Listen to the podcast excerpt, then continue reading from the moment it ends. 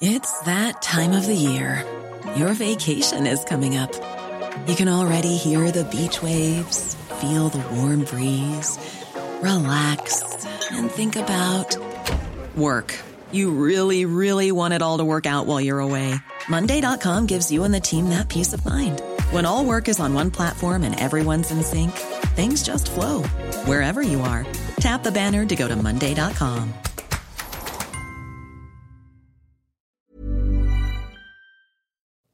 ¿Listos?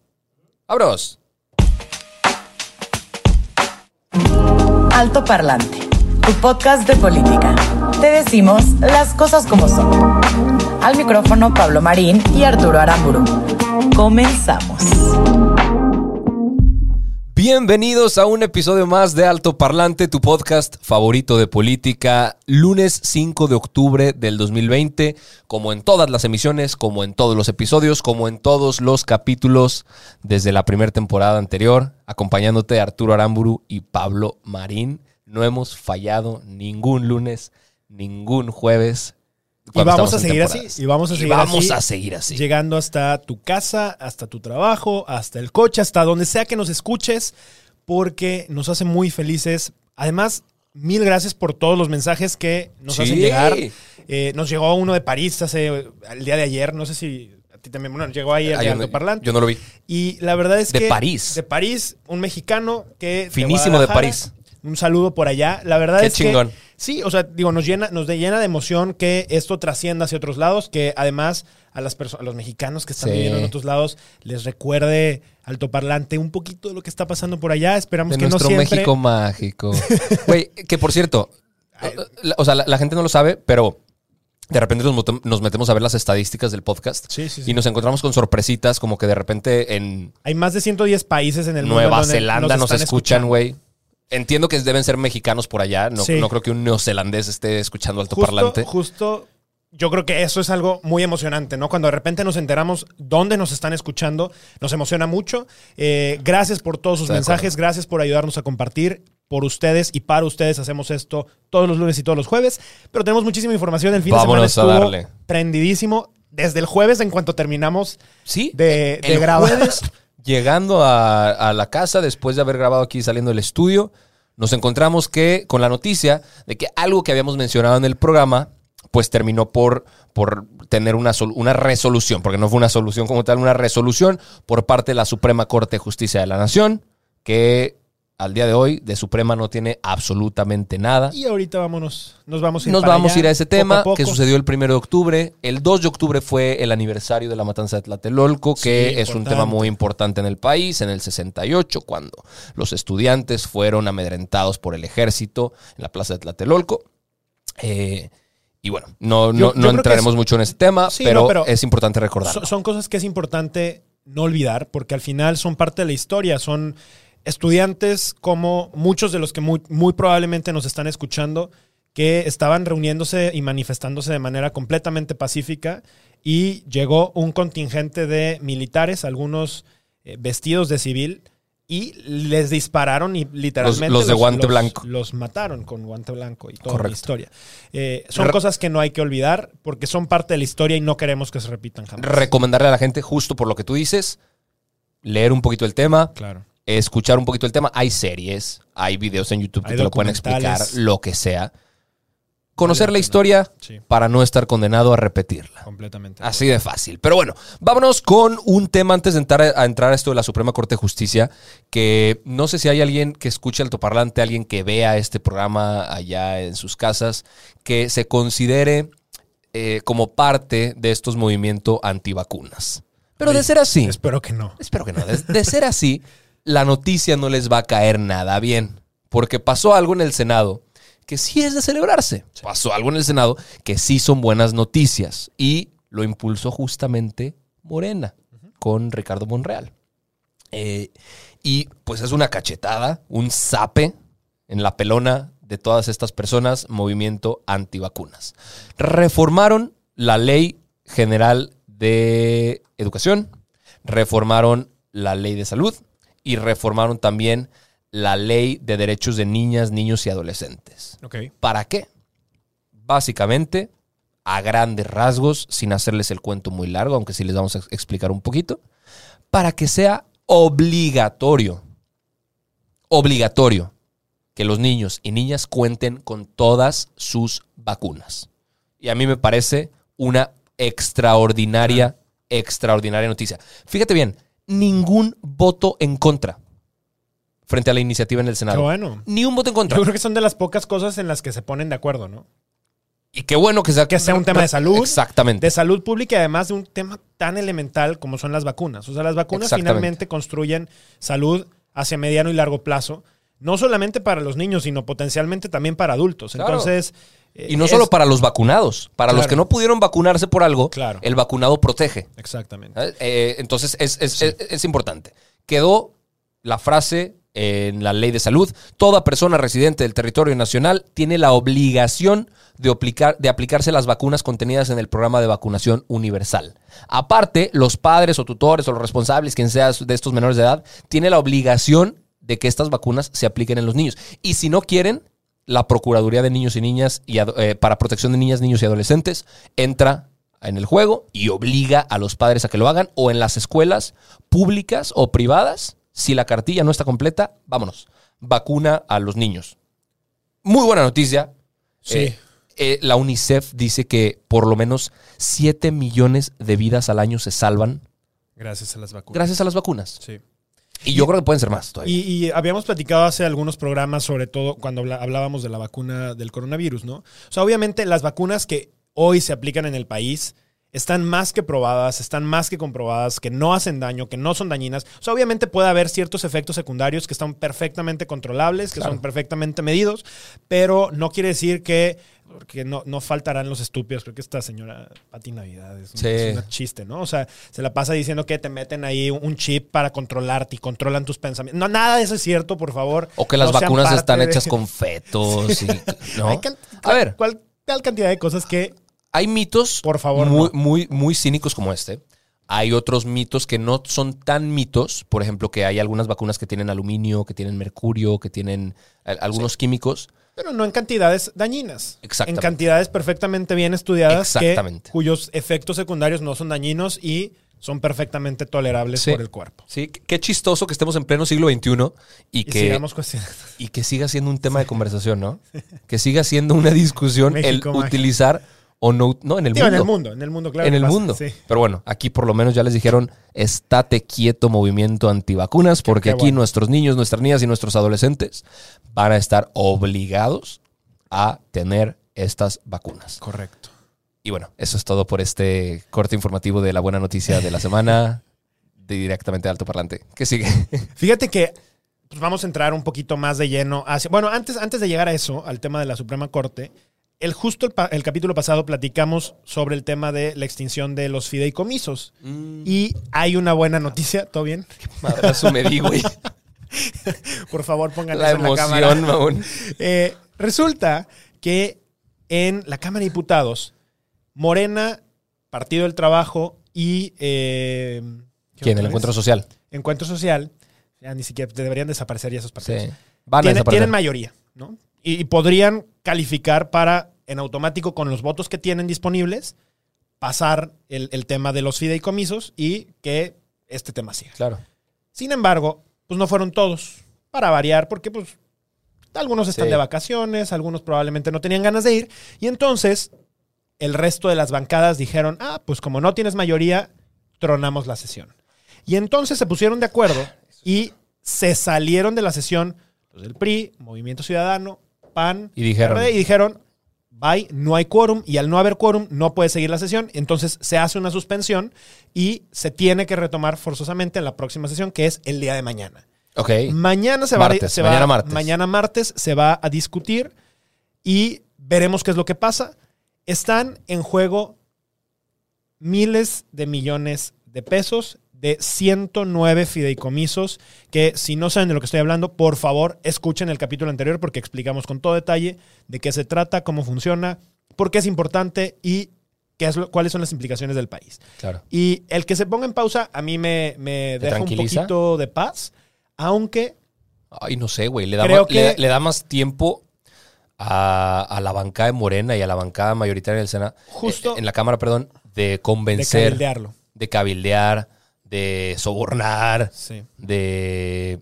eh, vaya, de que se logre el objetivo de la votación. Digo, a ver, tiene que pasar primero en la Cámara de Diputados y después en el Senado. El Senado en general ha frenado ese tipo de cosas. Y yo creo que eso, eso para mí es un, vamos a ver cómo va evolucionando.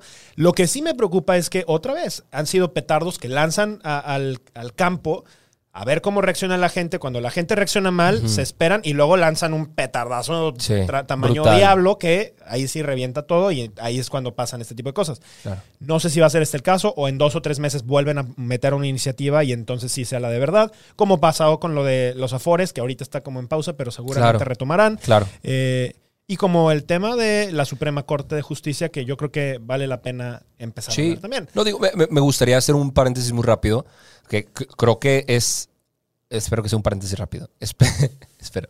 Es un tema que- del cual no hemos hablado en altoparlante, es un tema que, que los medios no muchas veces hablan. El análisis detrás de cómo un diputado, vaya, la dinámica laboral de un diputado o de un senador, ¿no? La gente quizá no lo sabe. La gen- para la gente quizá es desconocido el hecho de que un diputado sesiona solo una fracción del año. Claro, además. O sea, solo unos cuantos meses del año están yendo a la Cámara de Diputados a votar. El resto del año, lo que tendría que ser un trabajo legislativo de crear iniciativas, de investigar para crear leyes, de cabildear proyectos de trabajo, etcétera, la mayoría de los diputados se lo pasan por el arco del triunfo y se la pasan de parranda, güey. Se la pasan de vacaciones Sí. y le siguen pagando. Y lo peor del caso, de eso mismo que dices, es que además, las iniciativas que terminan subiendo, que vienen a leer, etcétera, en la inmensa mayoría de los casos, las terminan haciendo sus asesores. Exacto. Porque, si ustedes no lo sabían, Exacto. cada uno de los diputados y senadores tienen un equipo de asesores. Asesores que son, o sea, yo entiendo, si, si tienes ahí al diputado que en teoría sabe del tema, ¿para qué necesitas un equipo de asesores que le diga qué hacer? Que no se supone que los asesores somos los ciudadanos que le decimos, oye, por aquí o por acá, esto es lo que quiero, porque ellos son representantes. Claro. Yo entiendo que en materia legislativa necesitas tener clara la parte de leyes, etcétera. Pero entonces mi pregunta ahí sería, ¿por qué tenemos la Cámara diputada, de, de- de diputados llenas de De abogados? incompetentes. Ah, ah, hoy. De- de- pues también. De abogados Inco- incompetentes. Pues de abogados. La mayoría son abogados. Sería muy interesante que entonces ese, ese puesto fuera por ciudadanos comunes y corrientes. Fíjate, en, en parlamentos como el canadiense, los ciudadanos eligen a representantes ante el parlamento que son personas honora- honorables. Y pueden ser jugadores de hockey. Sí, independientemente de su ser profesión. médicos, pueden ser cualquier cantidad de cosas. Finalmente habrá un cuerpo de personas que les ayude a que esas propuestas, Claro. que al final lo que están haciendo es construir sociedad. Están Y le- construyendo reglas para que funcionemos mejor como sociedad. Claro. O sea, esa es la labor de la política. Claro. Y, Y, aquí al- alguien le pone pies y cabezas legales, ya, pues. ajá, a ver, ya alguien traducirá esto para que funcione en terminología. Claro. Pero la política en sí, y esto es algo que ahorita vamos a hablar de, me emociona mucho porque ahorita vamos a hablar justo del tema de lo que dijo la, la Suprema Corte. Eh, todos los ciudadanos debemos de ser actores políticos. Aunque no entendamos los términos, aunque no usemos los términos adecuadamente, no importa. Tú entiendes cómo es vivir en sociedad. Tú sabes lo que es el bien, tú sabes lo que es el mal. Por ende, tienes todo el derecho de opinar y de ser parte de esa crítica. Eso pareciera que los políticos nos han vendido la idea de que solo ellos son competentes o capaces de. Perdón, tú que estás en casa puedes ser un político extraordinario solamente por el hecho de ser un ciudadano que vive en sociedad, de escuchar las Que tiene necesidades de las personas, que tiene problemas, que los trata de solucionar y que trata de ser su mejor parte para el mundo. Claro. Eso es lo que necesitamos. Claro. Y bueno, y luego, al final, estos diputados que sí están ahí en la Cámara, por buenas, malas razones, circunstancias, coincidencias, pagos o no, todavía faltan a las votaciones o se abstienen de votar como unos completos y absolutos tibios, Como si no tuvieran opinión, ¿no? como si no tuvieran Como opinión. si no hubieran hecho la tarea, entonces ver. no entiendo el tema. Tarea para la gente que está escuchando este episodio. Métanse a checar la lista de asistencia de su diputado. El diputado que representa su distrito en las locales, en, el- en la Cámara local, o su diputado que los represente en la Cámara Federal. Quiero pensar que ustedes ya saben quién es su diputado y senador local y federal. Esa sería la Si primera no- tarea. Si no lo sabes, esa es la primera tarea. Y empezarte a informar quiénes van a ser los próximos, porque Claro. también vienen No, pero- un y segui- de se- próximos senadores, seguirles, de diputados. seguirles la pista. Sí, claro. A ver, está votando, está asistiendo, qué iniciativas ha presentado, por dónde van sus intereses, para qué lado se está inclinando, Coincide con lo que tú quieres. está o en no. alguna comisión o no, Eh, coincide con lo que tú quieres que represente tu palabra o no. Son tareas, son tareas importantes. Las dejamos sobre la mesa y ojalá y la hagan por ahí, nos manden sus mensajes Sí. sorprendiéndose de la vez que su diputado o diputada ha estado ausente en la Cámara y tú le estás pagando por eso. Que no Y- se te olvide. Y que por cierto, si encontraste algo divertido, chistoso, raro, mándanoslo y capaz hablamos también aquí de ese tipo de cosas que nos encanta Correcto. encontrar ahí los, las tiritas y Sí. los pelitos ahí. pelotes. Venga, pues, al Pues- tema de que seguramente fue el, el- el- el- fin de la semana pasada, pero trascendió al fin de semana, a principios de esta semana. Y además hay algo muy curioso, o sea, como que el fin de semana la mayoría de las personas no les gusta enterarse ya de este tipo de cosas. Sí, Entonces ya el fin de semana, incluso nosotros lo vemos en Es los capítulos de lunes y jueves, como que siempre el del jueves ya es como que "Ay, ya prefiero como Sí. que mejor el lunes. Es tiempo muerto un poquito el fin de semana. Entonces, claro que estos señores lo saben y son brillantes y por eso lo aplazaron y salió el jueves, pues ya después del mediodía. Pues resulta que se convoca la, a- al, a la sesión. la Suprema Corte de Justicia de la Nación, que es el máximo órgano. O sea, a ver, cualquier abogado, es lo, lo máximo de lo que puede aspirar un abogado en honoríficamente hablando, ¿verdad? Claro. Honorablemente hablando. Claro. Eh, pues resulta que convocan pues, para ver si la propuesta del presidente de enjuiciar a los expresidentes por todo lo que hicieron en sus mandatos anteriores puede ser viable o no. Y en específico, el presidente estaba haciendo una pregunta, la voy a leer textualmente porque es Échala. ridícula y, Échala. y muy rara. Y va- vale la pena que veamos el comparativo de lo, lo De que lo se que propuso y lo y- que quedó. Exactamente. ¿no? Entonces, atención, atención los que están Así era la propuesta de Andrés Manuel. ¿Está de acuerdo o no con que las autoridades competentes, con apego a las leyes y procedimiento aplicables, investiguen y en su caso sancionen la presunta comisión de delitos por parte de los expresidentes Carlos Salinas de Gortari, Ernesto Cedillo Ponce de León, Vicente Fox Quesada, Felipe Calderón y Enrique Peña Nieto antes, durante y después de sus respectivas gestiones? Esta fue la solicitud que llegó a la Suprema Corte de Justicia de la Nación. Como dices, Por parte del presidente. como dices, el órgano más importante del sistema judicial en el país. quiero pensar que los, los ministros son los mejores abogados de este país o los más Tendrían que estudiados y que tienen las mejores credenciales. Deberían de serlo. porque Tendrían además que ser. ganan más de 220 mil pesos mensuales, más miles de bonos y miles de cosas. Tendrían O sea, que ser unos constitucionalistas impecables. O sea, la gente que mejor conozca la constitución en nuestro país tendrían que ser estas 11 personas. Y además de conocerla, su trabajo Apegarse a esa. es apegarse y algo que me parece mucho más importante, defender la constitución. Correcto. Hoy en este país, quien tiene que defender esa constitución, o- ojo, los legisladores la modifican, estos señores la defienden. Exacto. El presidente propone también modificaciones. Si estos señores no la defienden como no la defendieron, y ahorita vamos a hablar de eso, pues entonces, ¿quién carajos la va a defender? La constitución no se defiende sola, porque Claro. por- para eso está el- la Suprema Corte de Justicia. Correcto. Pues y bueno, la novelita empezó con dos problemáticas, dos cuestionamientos. El primero es, número uno, el Estado no tendría que consultar si aplica o no aplica la ley. Claro. La ley no se consulta, la justicia no se consulta. Es patético que nos estamos preguntando eso en 2020. o sea, patético. digo, yo sé que es un año raro, pero Patético. llegar a ese grado, Y número dos, mandar a investigar a alguien sin ofrecer pruebas es una violación a sus derechos humanos. claro. Es violar su presunción de inocencia, que desde que se reformó el, el- el- el sistema acusatorio que teníamos aquí en México penal, pasó a ser una realidad la presunción de inocencia y se tiene que respetar. Anteriormente eras presunto culpable, entonces eh, er- en automático quedabas detenido hasta que demostraras lo contrario. Entonces teníamos una cantidad de personas detenidas que eran inocentes, pero que por ley eran culpables. Se cambió esto como el mundo evolucionó para entender. No, Ahora eres inocente primero eres inocente y hasta que alguien demuestre lo contrario, con pruebas. eres culpable. Entonces, esto es, es un cambio súper importante. Correcto. Súper importante. Correcto. Y lo que acabas de mencionar involucra presentar pruebas, involucra presentar una denuncia oficial, una denuncia formal ante la institución correspondiente y después se puede proceder o no. En N cantidad de ruedas de prensa, Andrés Manuel ha dicho, tenemos pruebas suficientes como para comprobar que se cometieron actos ilícitos. Perdón, pero si ya las tienes y no las presentas, ahí hay una omisión. Claro. Está siendo parte justamente Claro. de, ese, eh, de ese mismo problema. Claro. Pero bueno, Y frente a esto, frente a estos problemitas o problemotas que estábamos encontrando en la solicitud de consulta popular que hacía el presidente, ¿qué, de- qué decidió la Suprema Corte de Justicia?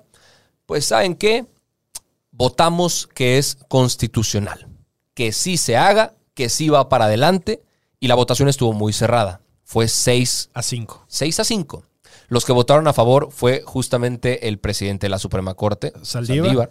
Fue el ministro Gutiérrez, Alcántara, Esquivel, Ríos y Pérez. Y cinco ministros en contra, que me parece que respetan todavía su investidura de, de ministros de la Suprema Corte y demuestran que la Cámara, no en su totalidad, está La Corte. eh, la- la- la Corte, perdón, no en su totalidad está tomada por el Ejecutivo.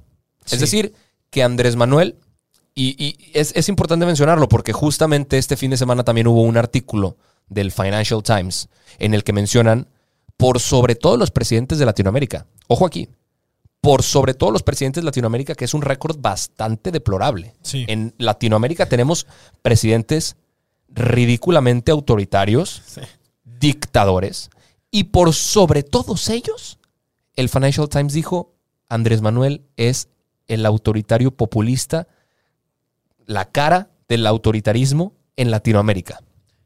Y no nos crean a Arturo y a mí, ¿eh? O sea, cuando nosotros hagamos este tipo de señalamientos, no nos crean a nosotros.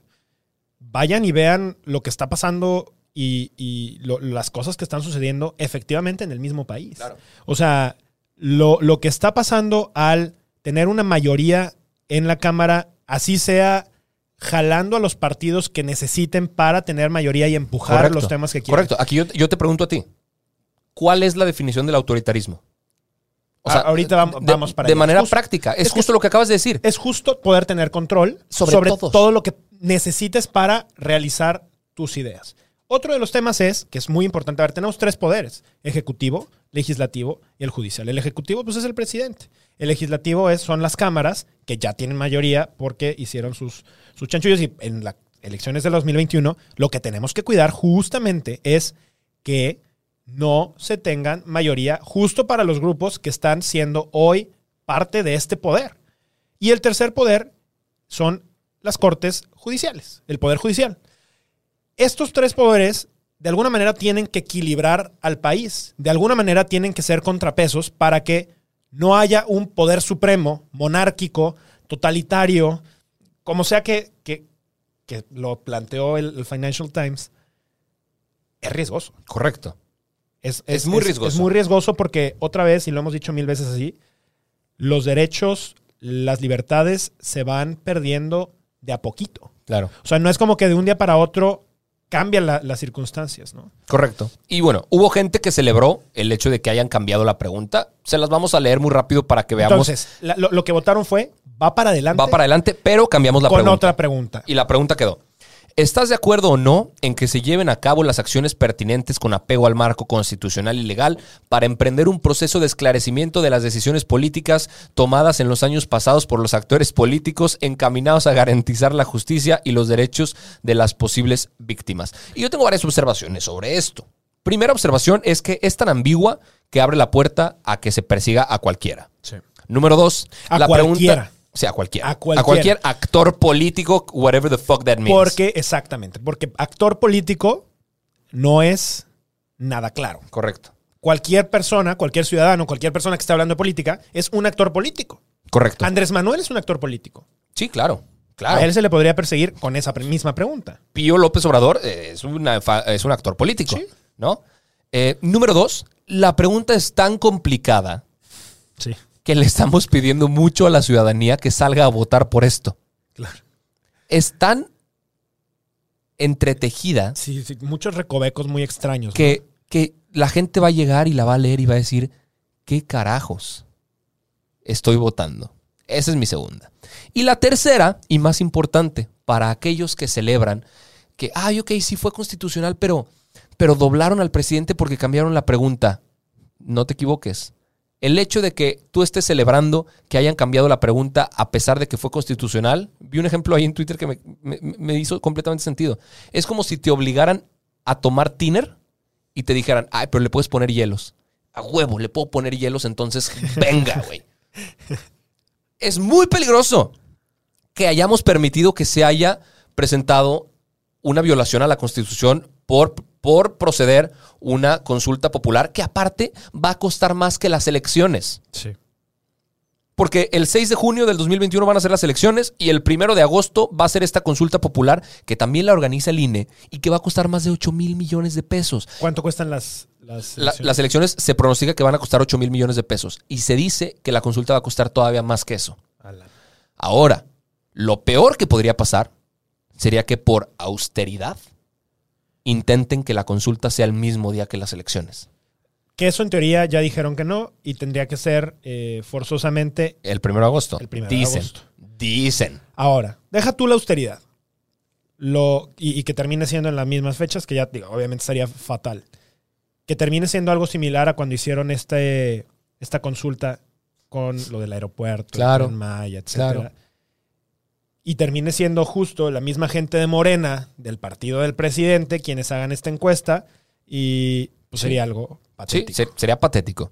Entonces, como quedó la pregunta, pues no sabemos ni cuáles actores, ni cuáles crímenes, ni cuáles víctimas, ni qué pregunta, Sí. ni nada. Habiendo tantas cosas tan importantes que atender en el país, decidimos prestarle atención a una pregunta patética sobre una consulta patética, cuyos resultados van a ser patéticos y aún así se le tendrá que hacer caso. Y otra vez, todo esto solamente para hacer el capricho y el berrinche del presidente tal y como él quiere. Otra vez, un poder más supeditado al poder del presidente.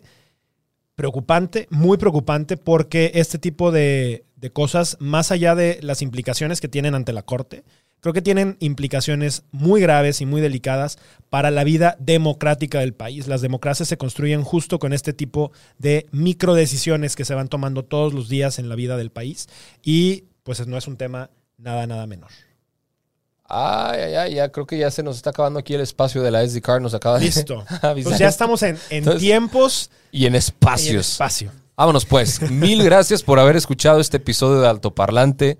Créeme que para nosotros es un placer estar contigo todos los lunes y jueves llevándote esta información. Si te gustó, si te sirvió, si crees que aprendiste algo nuevo, por favor compártenos con quienes más quieras, con tus amigos, con tus amigas, con tus tíos, con tus primos. Con tus desconocidos, con tus enemigos, con tus amigos, con todo mundo. Haznos llegar a todos lados porque entre, entre más oídos nos escuchen, mejor podrá ser el programa y más grande llegará a ser. Entonces, mil, mil gracias. Nos vemos el próximo jueves y hasta la próxima. Chao.